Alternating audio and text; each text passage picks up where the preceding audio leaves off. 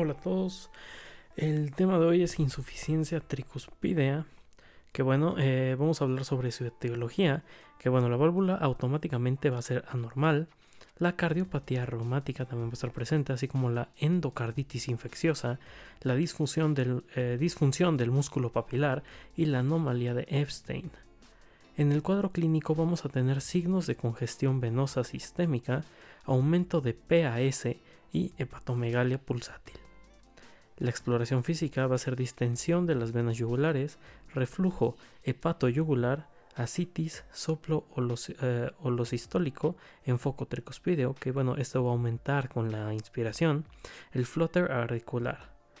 El diagnóstico va a ser con un ecocardiograma y el tratamiento va a ser con una dieta hiposódica y de diuréticos.